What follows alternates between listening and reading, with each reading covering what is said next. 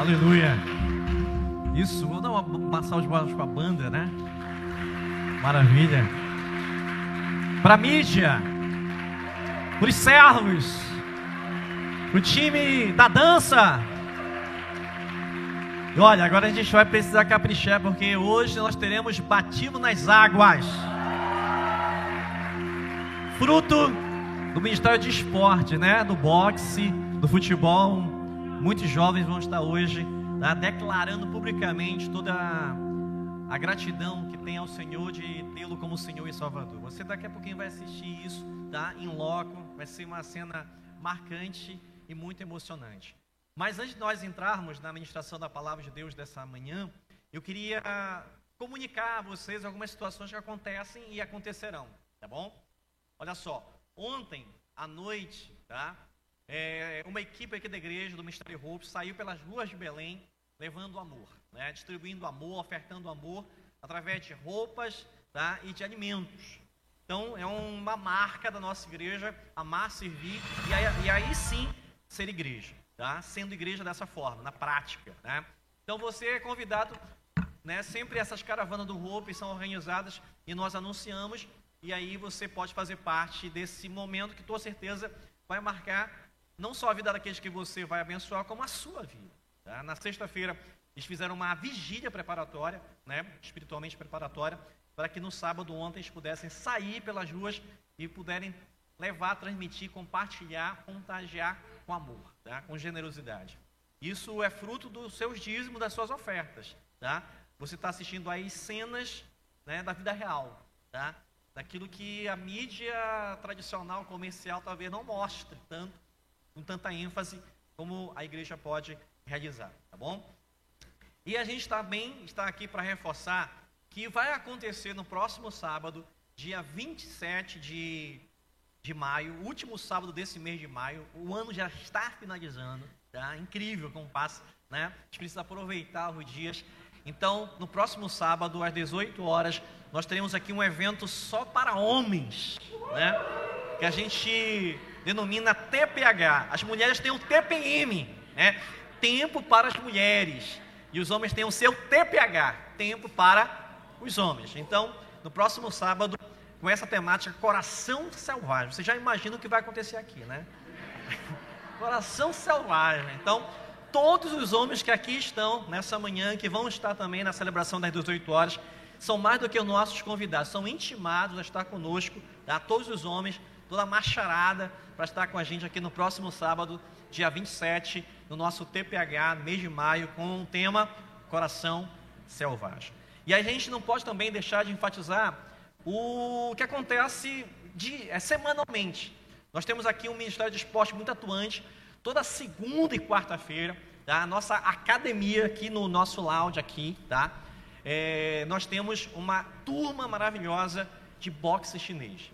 E é desse trabalho, desse fruto desse trabalho que nós estamos, tá, estaremos no final da celebração batizando pessoas né, que fazem parte desse, dessa turma, dessas aulas de boxe chinês. Tá bom? Não é só a aula de exercícios de artes marciais, mas também se ministra a palavra de Deus e pessoas é, recebem Cristo e pessoas o aceitam como Salvador. Tá?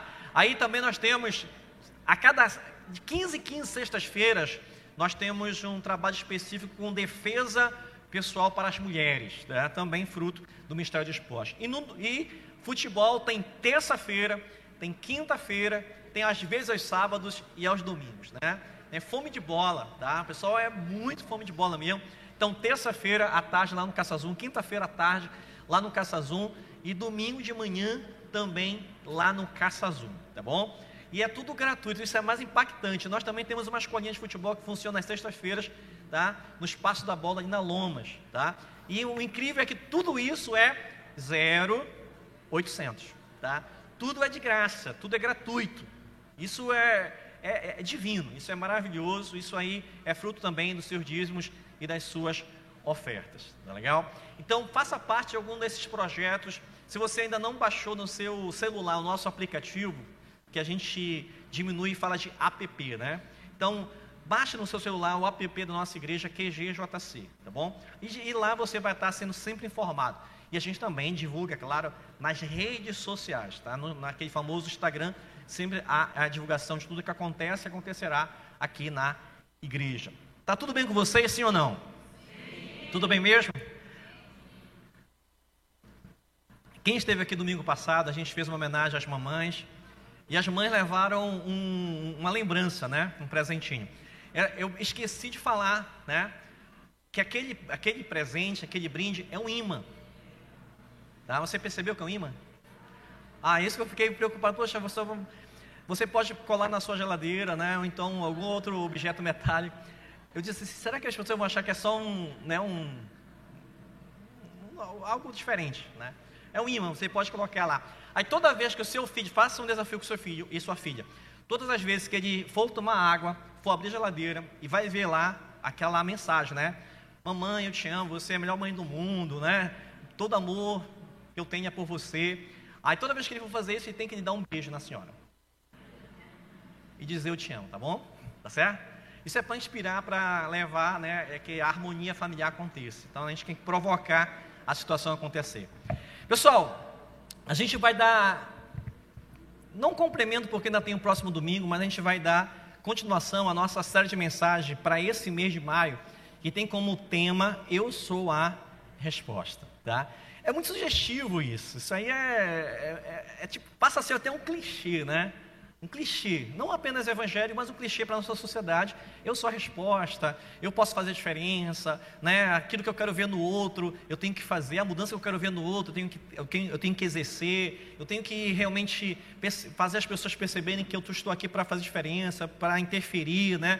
para mudar o status quo, a, a situação que está vigorando. Então a gente entende dessa forma. Mas isso é muito mais profundo do que a gente imagina. Tá? De uma forma ou de outra, a gente queria levar você a acreditar mesmo e fazer com que esse sua, essa sua crença possa ser exercida na prática. Verdadeiramente, você e eu somos a resposta para essa sociedade, é verdade isso, tá? Mas não porque naturalmente eu exerço isso, não, é porque espiritualmente eu nasci de novo. E Jesus Cristo, o Espírito Santo de Deus que habita em mim, ele faz com que a mensagem, a proposta, né, a revelação de Deus possa ser anunciada através da minha vida. Então, a minha vida pode, pode realmente favorecer, ser um, uma forma de nós revelarmos o amor de Deus. Por isso que a gente fala, eu sou a resposta. De alguma forma enfática, eu e você podemos exercer isso. E a gente precisa acreditar nisso. A gente está, se eu não me engano, na quinta ou na sexta né, é, mensagem dessa série de mensagens. E hoje eu tenho algo muito importante para compartilhar com vocês, tá bom? Muito importante. Quem aqui tem medo de água? Água, água, água. Ninguém tem medo de água? Piscina, rio, igarapé, mar, praia. Tá tudo de boa. Podemos fazer um piquenique? Pode ser? Tranquilo? Tá? Você viu a piscina lá fora, aquela piscina que está lá sendo foi montada de plástico, né? É para o nosso batismo, tá? Quem aqui já teve a oportunidade de viajar de barco, navio, né? Até canoa serve, tá? Vamos lá. Canoa, barco, navio. Quem pretende fazer um cruzeiro, um cruzeiro marítimo? E daqui na Argentina, daqui na Europa.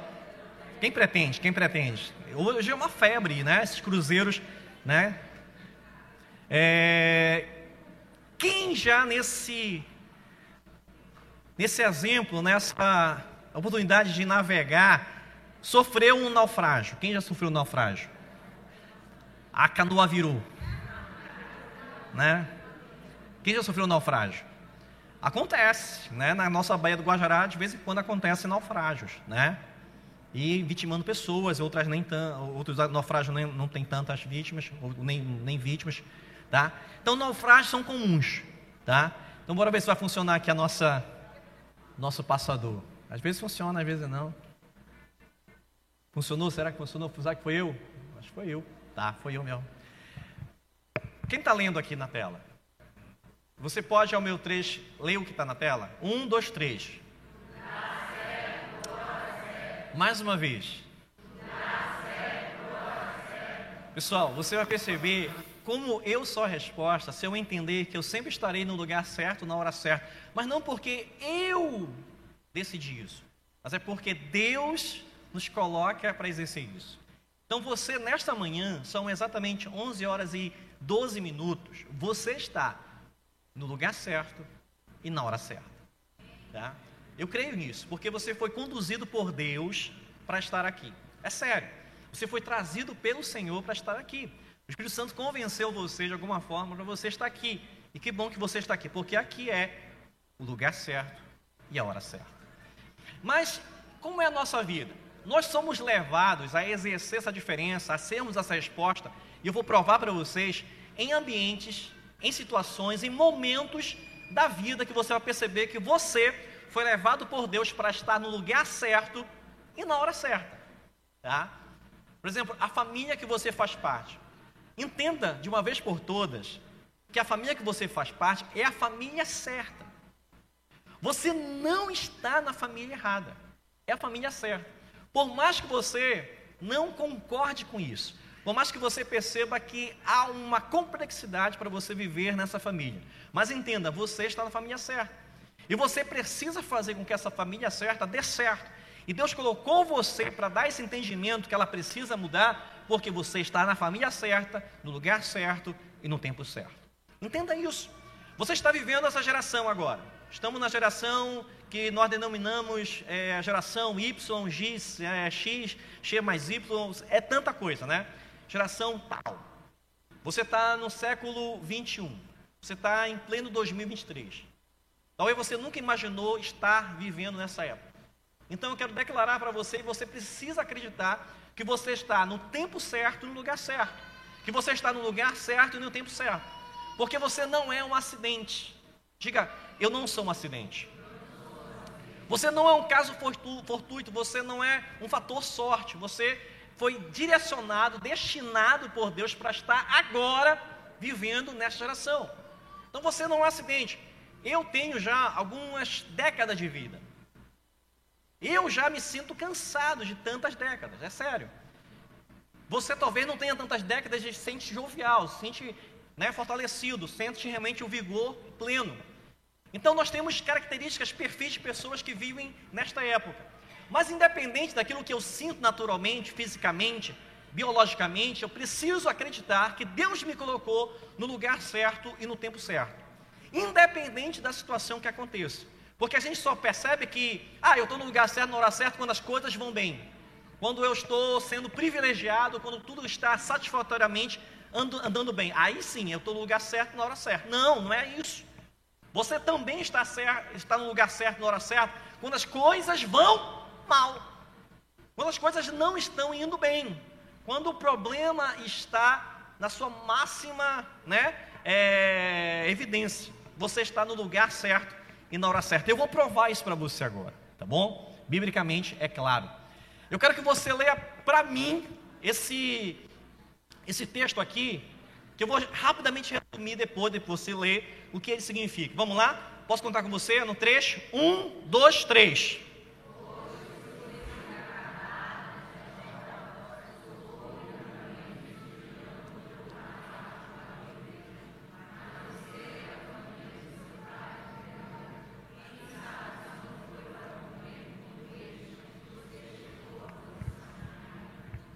Olha só, pessoal, esse texto ele foi retirado de um livro da Bíblia do Antigo Testamento chamado livro de Esther. Diga comigo, livro de Esther. Esse livro de Esther ele narra a história dessa mulher que não era rainha, ela foi se tornar rainha muito tempo depois, tá? quase no final do livro dela. Mas aqui há uma evidência de como as pessoas são colocadas no lugar certo, no tempo certo, em meio a tragédias. É sério, em meio à tragédia. Vou resumir para você. Esther fazia parte do povo hebreu, diga povo hebreu. E ela estava vivendo em uma região dominada pela Pérsia, diga Pérsia. Império Perso, da Pérsia, eles tinham dominado a antiga Síria depois a Grécia, e eram os bambambãs do imperialismo mundial. Eles dominavam o mundo daquela época, tá? E existia um rei chamado Xerxes, ou Artaxerxes, mas também conhecido como Rei Assuero. Esse rei Assuero dominava o mundo conhecido da época. E ele tinha como rei várias esposas, ele tinha um harém, tá? E ele podia escolher com quem ele dormisse a cada dia. E a rainha Esther, ela foi é, eleita em um concurso de beleza entre as pessoas que habitavam aquela cidade, onde o reino, onde o palácio de Artaxerxes residia, para fazer parte do futuro harém do rei. Era seria, a, a eleita num concurso de Miss seria também é, feita uma das amantes, esposas do rei Artaxerxes, ou do rei Assuero. E a Esté era hebreia, do povo de Deus. Tá? E o rei Artaxerxes e o Império Persa, eles comungavam de diversas divindades, adoravam diversos deuses. Não eram deus, não eram, uma, não eram um povo monoteísta que adorava um deus apenas, eles adoravam vários deuses. Eles respeitavam a Jeová e a Vé, o Deus dos hebreus, mas de certa forma ignoravam o seu poder, quem ele era, não acreditavam.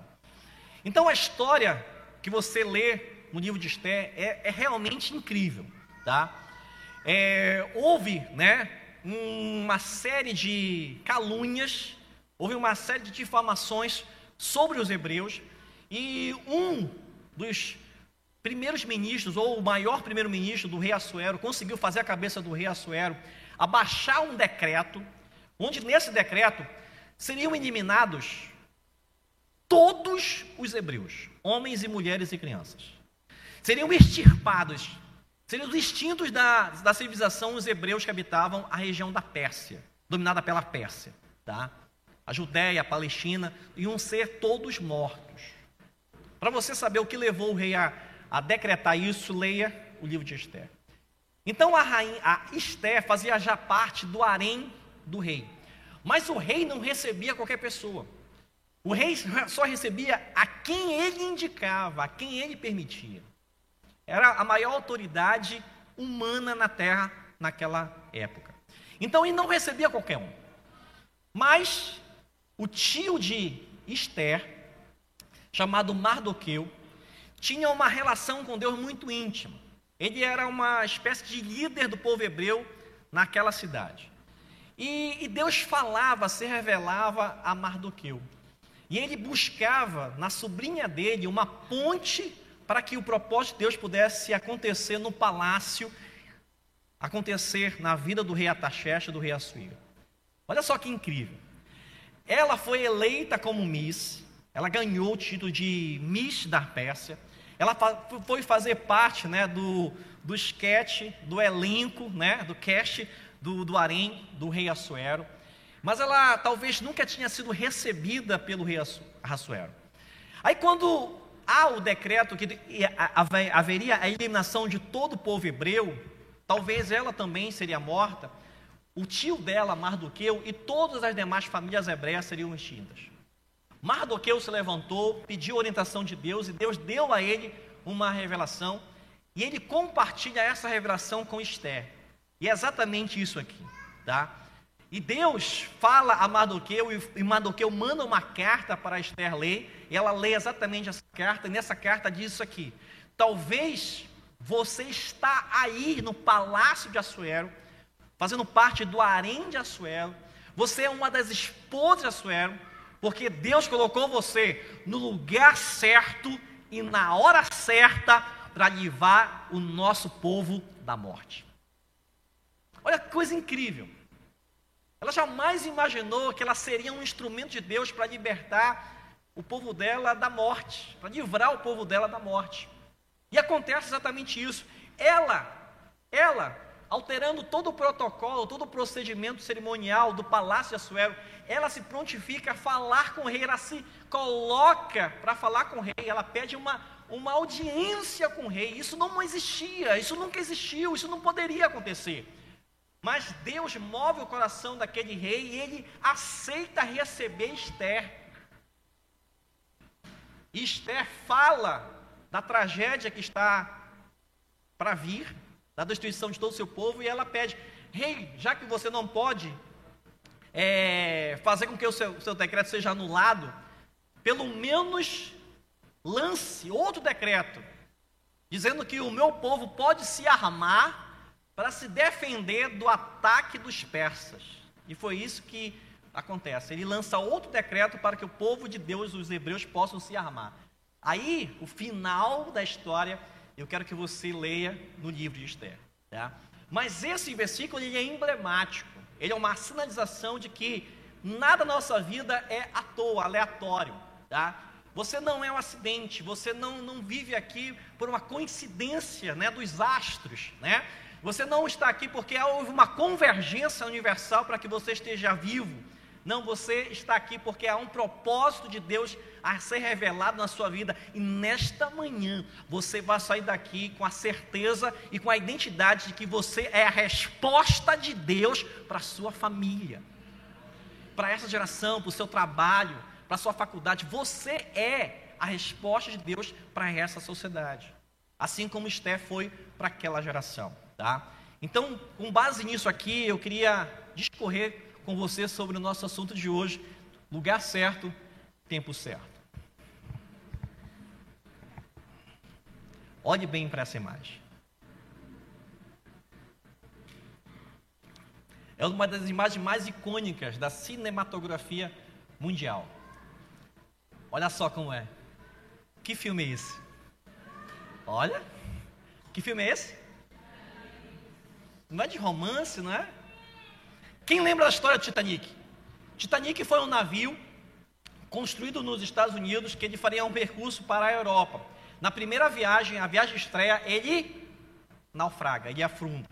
Morrem milhares de pessoas. Fizeram um filme, esse filme é muito famoso com esse título Titanic, está aqui os, os dois personagens principais, protagonistas desse filme. Qual é o nome do rapaz? Leonardo DiCaprio. O nome da moça é Kate. Isso aí. Tá? Então eles, têm uma cena que o Leonardo DiCaprio leva ela lá para o início do, do, do navio é que proa ou popa? Aquilo que fica na ponta. Tem a proa é atrás, é, a popa é atrás e a proa é na frente, não é isso? Desculpa se está errado, tá bom? Se está vindo aí. Então vamos lá. Ele levou ela para a proa e ela fica lá na proa do, do navio. Ele pede para ela, ele, tá com, ele venda os olhos dela, depois pede para ela abrir os olhos e levantar os braços. E aí eles dizem que eles estão no. Tem uma frase que ele fala, né? Ah, estou no, no, no fim do mundo, no início do mundo, uma coisa assim. Tá? É uma cena icônica tá? que mostra isso aqui. Aí, baseado nessa, nessa cena romântica, amorosa, feliz, né? Você diz, eles estão no lugar certo e no tempo certo. Não é isso? Mas olha só o que acontece. Passa-se alguns dias ou horas e aquele navio ele bate num iceberg e ele afunda. E milhares de pessoas morrem. Dentre eles, os dois personagens. Mas esses dois personagens são fictícios, tá? Eles não existiam na vida real, tá? Foram construídos para o filme. Então, eles morrem aqui congelados. As pessoas elas não morriam afogadas, algumas, claro, morriam afogadas. Mas a maioria que morreu, que faleceu, morreu por causa do, da, da temperatura da água, morreram congelados. Você vê no filme, você vê muito bem isso. Agora, para que eu mostrei isso para você, né? Meu Deus do céu. O que me leva a mostrar exatamente isso, a lembrar você disso? É porque na Bíblia também aconteceu um naufrágio, tá? E eu vou mostrar para você que esse naufrágio fez com que milhares, não milhares, mas centenas de pessoas sobrevivessem pelo propósito de Deus. E esse naufrágio está registrado no livro de Atos, capítulo 27. É um, é um capítulo que tem 44 versículos. E eu não vou ler porque a gente tem que remir o tempo por causa do batismo. Mas eu vou, de alguma forma, resumir para você esse capítulo. Bem, preste toda a atenção que você tem para mim. Apóstolo Paulo, ele é preso e ele pede uma audiência ao imperador em Roma.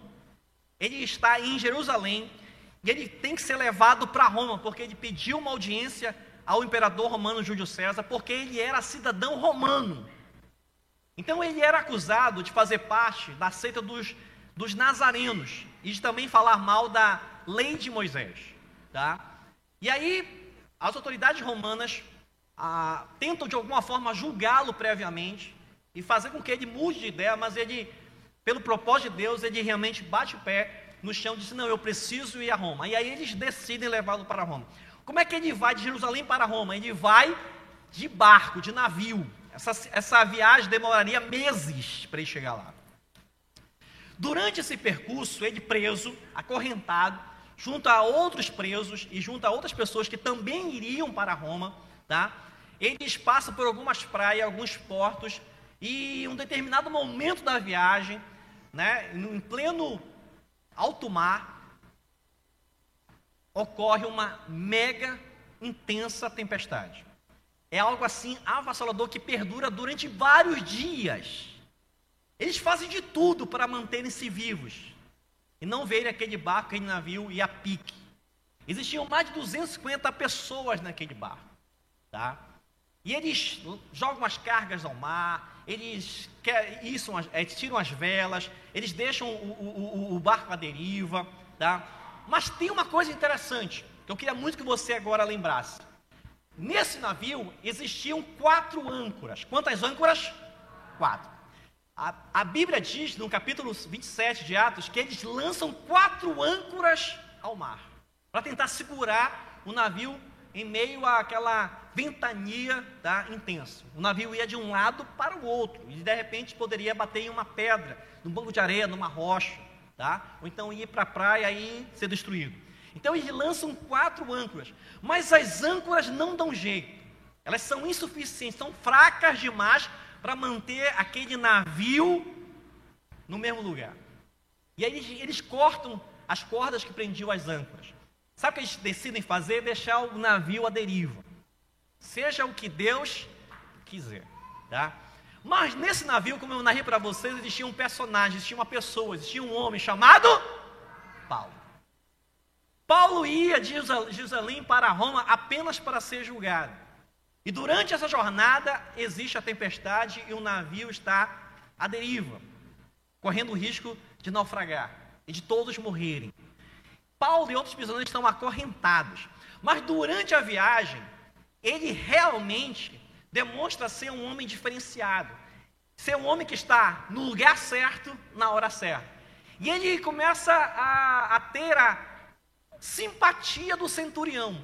Quem é o centurião? O centurião é aquele que comandava mais de 100 homens, tá? Romano. E ele começa a ter a simpatia do centurião.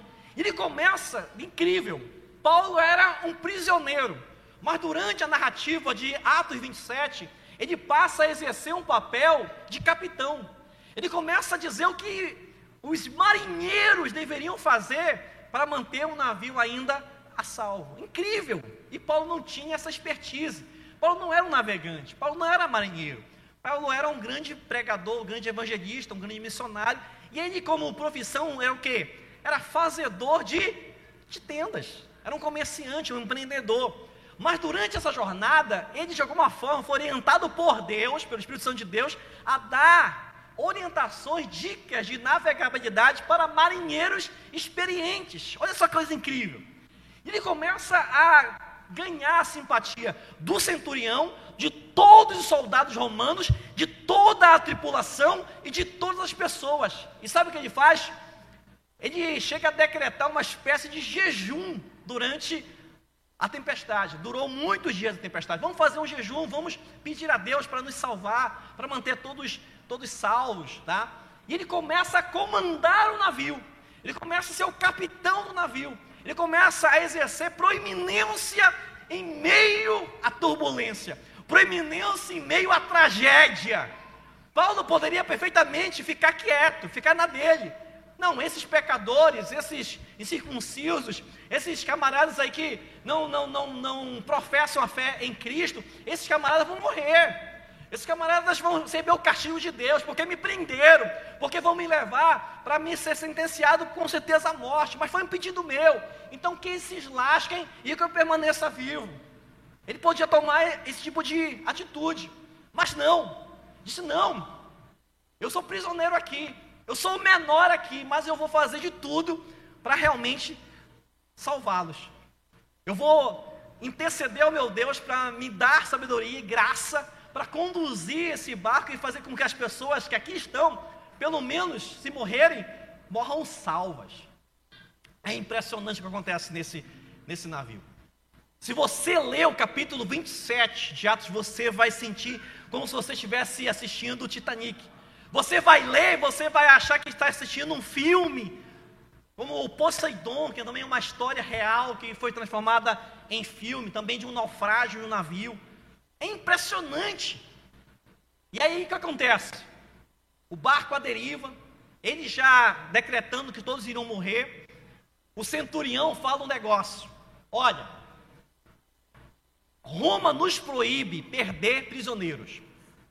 Então, se esse navio afundar e os prisioneiros conseguirem fugir, e se nós conseguirmos sobreviver, nós seremos mortos porque nós deixamos eles escapar. Então, vamos matar todos os prisioneiros antes do barco afundar.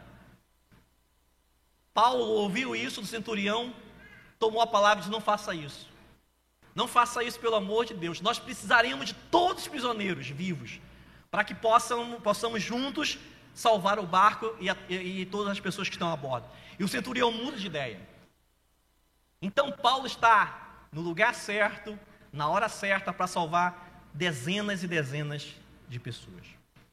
E ao longo da tempestade acontece o seguinte: eles começam a enxergar a proximidade de uma costa, de uma praia. E aí eles fazem o seguinte: eles fazem com que o aquilo que tem que leva o vento, como é que é? As velas. Que as velas sejam conduzidas, que o vento possa conduzir as velas em direção à praia. Depois eles cortam as velas. E, a, e o vento leva eles em direção à praia. Mas antes de chegar na praia, o barco bate numa rocha. E quando o barco bate numa rocha, o barco naufraga. O barco afunda. Quando você lê o final do capítulo 27, eu vou dar um spoiler para você. Eles naufragam próximo a uma ilha chamada Ilha de Malta. Eu vou mostrar para você. E mais impressionante é que todos, absolutamente todos daquele navio sobrevivem. Nenhum se perdeu. Nenhum morreu. Paulo estava no lugar certo, na hora certa, para salvar aquelas pessoas. É assim com você. Você está no tempo certo, na hora certa. Agora você precisa receber de Deus a instrução, a orientação, a graça, a unção para orientar essas pessoas a sobreviverem. A quando naufragarem, sobreviverem. A quando passarem por tempestades, sobreviverem. Para quando o barco, a canoa virar, sobreviverem. E Paulo levou todos a salvo para a praia, para essa ilha chamada Malta. Eles ficaram lá durante um tempo. Depois outro navio chegou, eles entraram no navio e todos chegaram em Roma. E Paulo foi preso em Roma e a história você já sabe qual é o final. Vamos ler juntos aqui? Eu leio e você me acompanha. Diz assim: Paulo sai em, em um navio do porto da Judéia para a Itália como prisioneiro, acusado de pertencer a seito dos nazarenos e pregar contra a lei de Moisés, para se apresentar e ser julgado em Roma pelo imperador Júlio César. No trajeto, uma grande tempestade se levanta e por vários dias ficam à deriva. Em um esforço para salvar o navio e suas próprias vidas, os marinheiros lançam quatro âncoras no mar. Infelizmente, essas âncoras se mostraram ineficazes contra a tempestade. Aqueles marinheiros jogaram quatro âncoras no mar na tentativa de firmar o navio. Essas âncoras falharam. Paulo também tinha quatro âncoras. Essas âncoras o firmaram durante a tempestade. Mesmo que o navio tenha sido abalado e danificado, Paulo conseguiu permanecer firme e forte. Vou dar uma notícia para você, que não é novidade. Você passará por tempestades. Todos nós passaremos por tempestades. Vou dar uma outra notícia. Em meio a essas tempestades, algumas das nossas embarcações, onde nós estamos embarcados, naufragarão, terão naufrágio. É sério. Então, a gente precisa ter a sabedoria de, durante a nossa jornada de vida, possuirmos o que está aqui? Uma espécie de quatro âncoras. Essas âncoras vão nos fortalecer, vão nos firmar em meio às tempestades e mesmo naufragando, sobrevivermos. Então eu queria muito que você preste atenção naquilo que a gente vai compartilhar, porque vai servir para a sua vida sempre. A primeira âncora que eu quero apresentar para vocês é a âncora que não pode faltar no seu barco, tá? Essa âncora chama-se presença de Deus. Diga comigo, presença de Deus. Olha o que diz lá no livro de Atos, capítulo 27, versículo 23, Paulo falando: Paulo ora ao Senhor no barco, na tempestade, barco à deriva, um navio à deriva. Um anjo aparece para Paulo e fala exatamente isso. Pois ontem à noite apareceu-me um anjo de Deus a quem pertenço e a quem adoro, dizendo-me. Daqui a pouquinho eu vou dizer para você o que, que é. Mas o anjo de Deus que aparece a Paulo em sonho, em revelação, é a prova cabal da presença de Deus na vida de Paulo e com Paulo, independente de onde ele esteja, no lugar certo e na hora certa. Lembrando, 2 Coríntios capítulo 6, versículo 16, porque vós sois o templo de Deus vivo, como Deus disse, eu habitarei em vocês e andarei entre, entre vocês, e eu serei o seu Deus, e eles serão o meu povo. Nunca, jamais esqueça isso. Deus sempre estará junto a você. Você pode não vê-lo, você pode não percebê-lo, você pode não entendê-lo, você pode não visualizá-lo, você pode até não senti-lo, mas Ele sempre estará com você, porque Ele está em todos os lugares. Deus não se oculta. Mas quem que se oculta? Sou eu.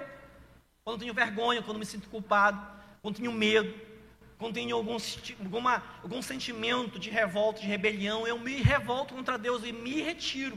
Mas Deus sempre será presente. Quem pode dizer amém? amém.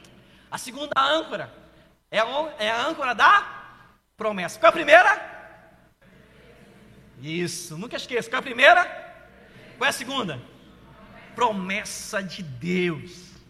Deus tem promessa para você e para mim. A Bíblia está cheia, repleta, centenas de promessas. E Deus não mente. E Deus cumprirá. Deus é fiel, diga Deus é fiel.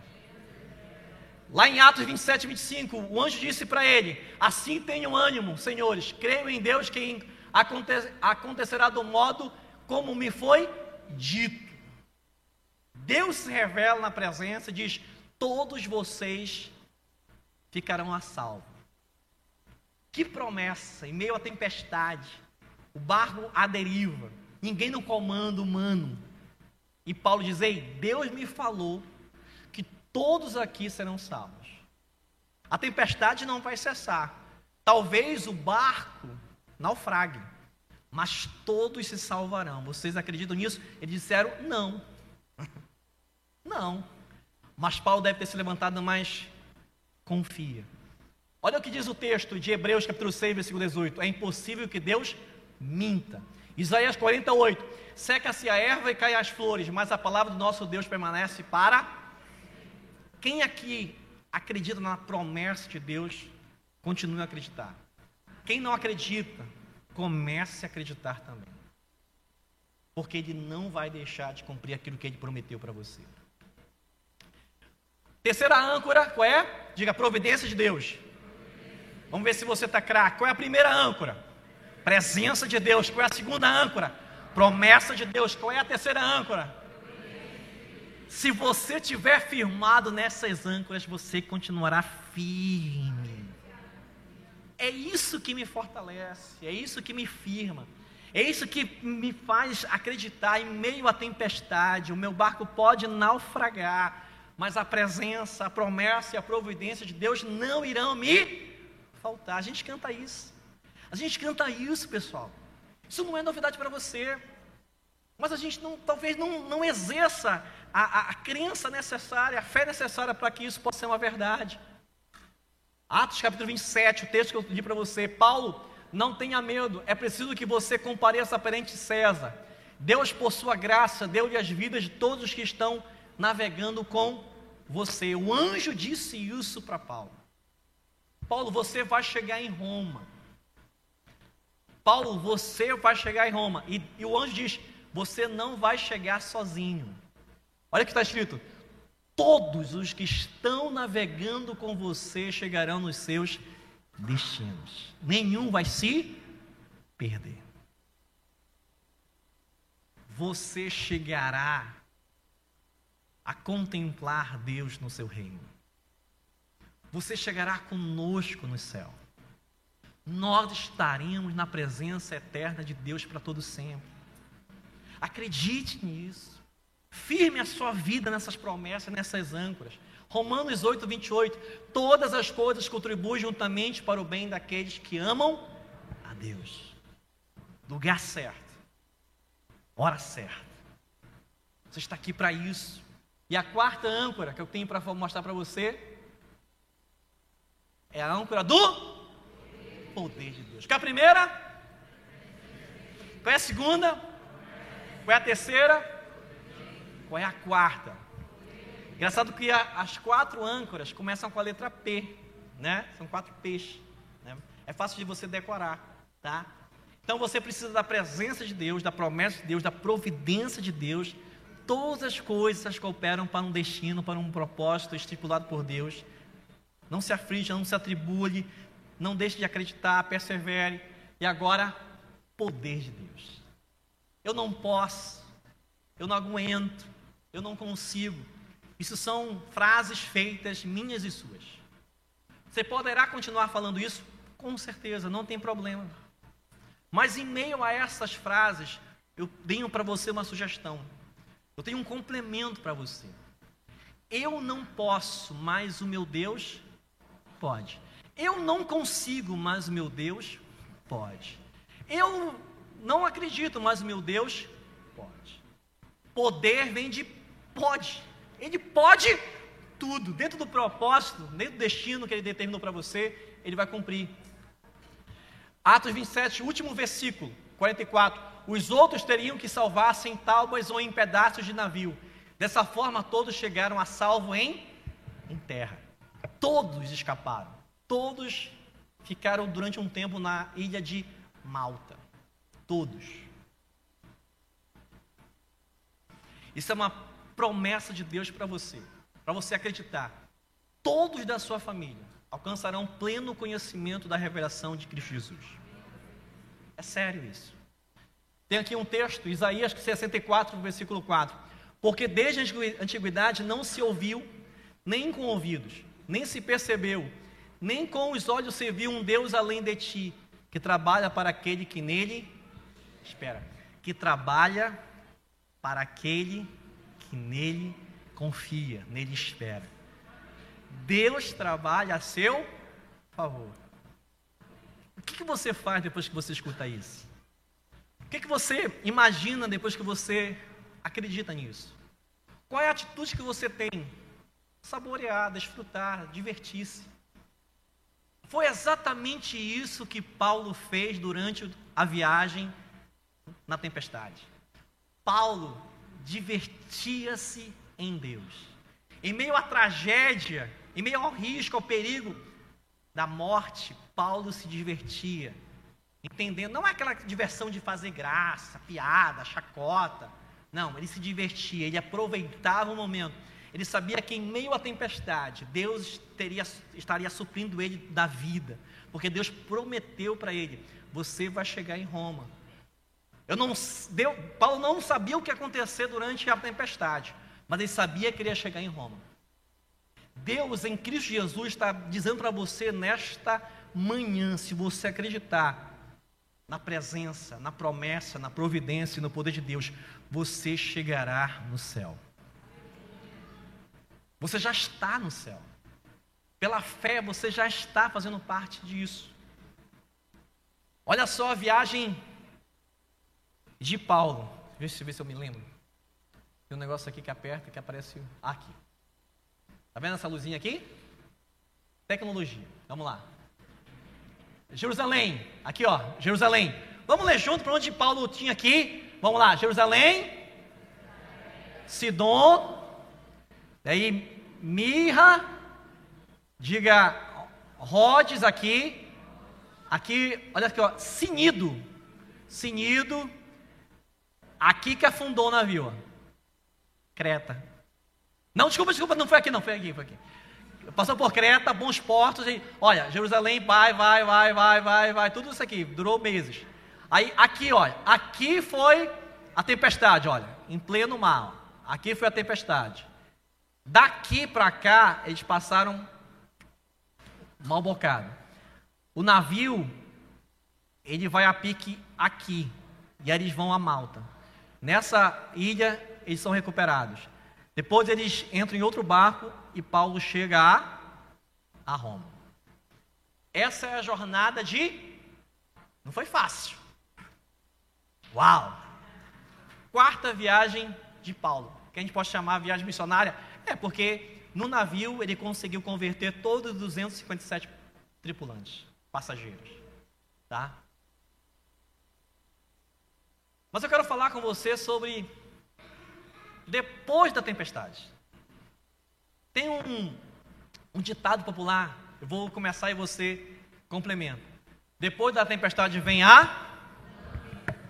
De novo, depois da tempestade vem a. Vem a bonança. Que é o tempo bom, né? É o tempo de claridade, tempo de céus abertos, né? horizontes abertos.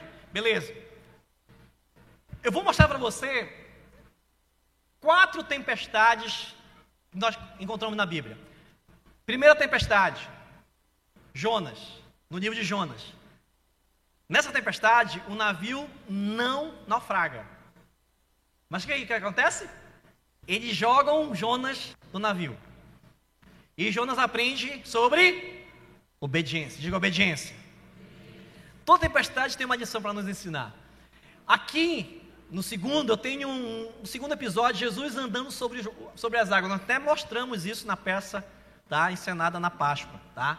Houve uma pequena tempestade, os, os discípulos barra marinheiros estavam amedrontados. Jesus aproxima-se da, daquele barco, em meio à tempestade, andando sobre as águas. Pedro vai até ele, depois ele andando um pouquinho, depois ele naufraga também. Jesus pega Pedro, coloca no barco e ele diz: Homens, Será que vocês não têm fé o suficiente, não confiam em mim o suficiente? Muito bem, naquele episódio os discípulos aprenderam sobre fé. Tem uma outra tempestade, tá? Ali no mar da Galileia tinha muita tempestade. Nessa tempestade, Jesus está no barco com os discípulos. E na tempestade, Jesus dorme. Aí eles estão com medo de serem mortos, né, naufragarem. Aí eles acordam Jesus. Jesus novamente Vento cessa, chuva cessa, ondas parem. Aí, nessa tempestade, eles aprendem a lição que Deus é soberano. Nessa, nessa agora que eu mostrei para você, o naufrágio do barco que levava Paulo de Jerusalém para Roma, nessa tempestade, nós aprendemos quatro peixes. Eu botei quatro peixes. Qual é o primeiro pé? Não, só três pessoas. Vamos lá. Qual é o primeiro P? Segundo P? Promessa. Terceiro P? Providência. E quarto P? Muito bem. Aqui você está. Você ou está na tempestade, está numa situação complicada, turbulenta, até achando que vai naufragar. O mar está revolto, os ventos estão. Você está descontrolado, vai para um lado para o outro, está totalmente perdido ou perdida. Você está na tempestade. E você? Qual é a lição que você vai tirar dessa tempestade que você está vivendo? Ou das tempestades que você enfrentará? Eu estou saindo de uma que está demorando vários dias, tá? uma mega tempestade. Uma tempestade assim, avassaladora. Que dá intenção. A gente imagina que vai naufragar. É forte demais. Está saindo. Está chegando na ilha de, de Malta. Tá? Mas eu quero estar aqui dizendo para você que você que está passando por uma tempestade, ou que passará por uma tempestade, para que você acredite. Para que você acredite. Tem uma canção no mundo gospel, não no mundo, no mundo em geral religioso, que diz que segura nas mãos de Deus e como é que ela começa?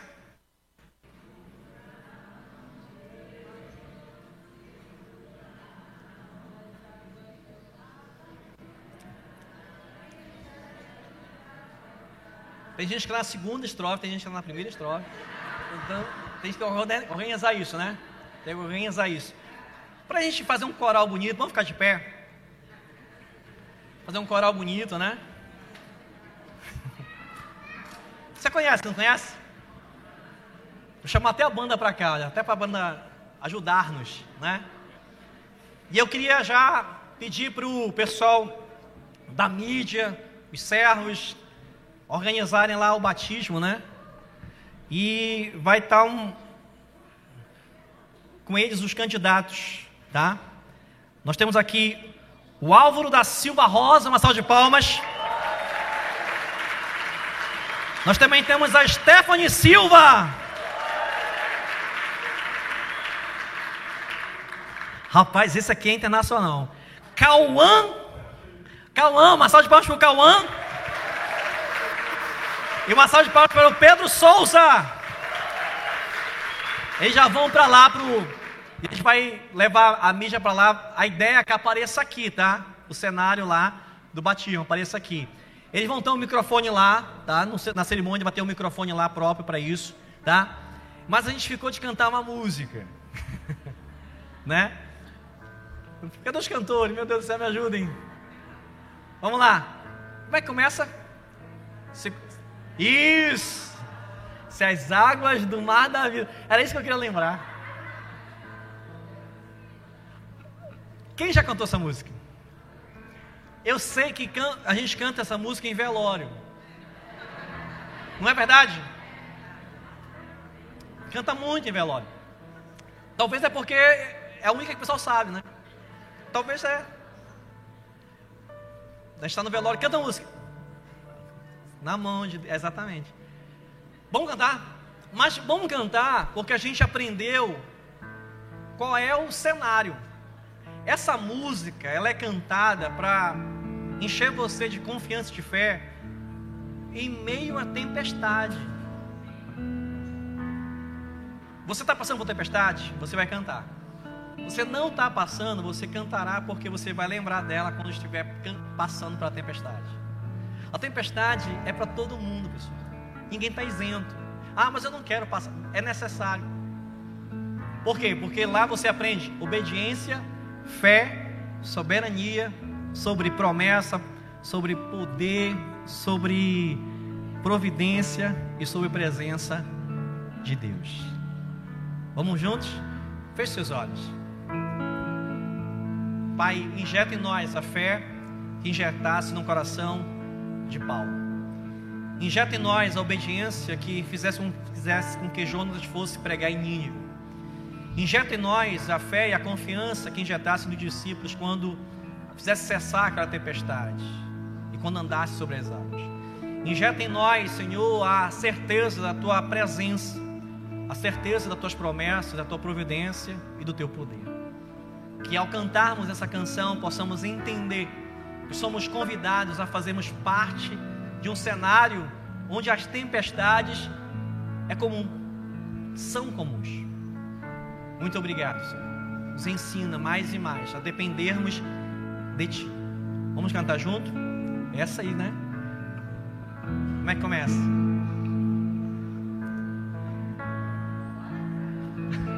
Se as águas oh. da vida Você sabe quiserem te afogar como é que é? Segura na mão de Deus e vai.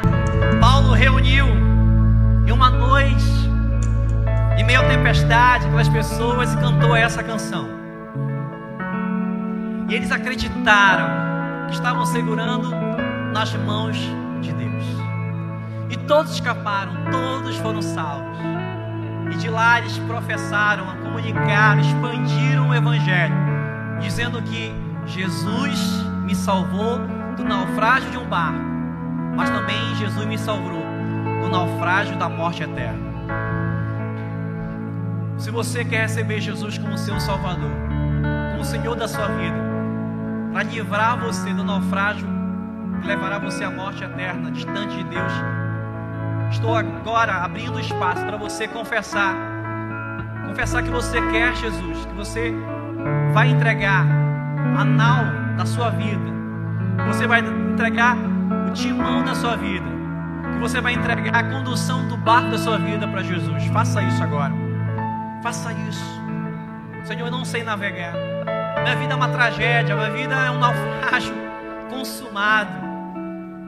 Pai, em meio à tempestade, eu não tenho a quem, socorrer, a quem recorrer, somente a Ti. Vem me socorrer. Pai, perdoa esse homem, perdoa essa mulher. Recebe-o como teu filho, tua filha. Escrevendo o nome dele e dela no livro da vida. Perdoando os seus pecados. Em nome de Jesus. Aplauda o Senhor.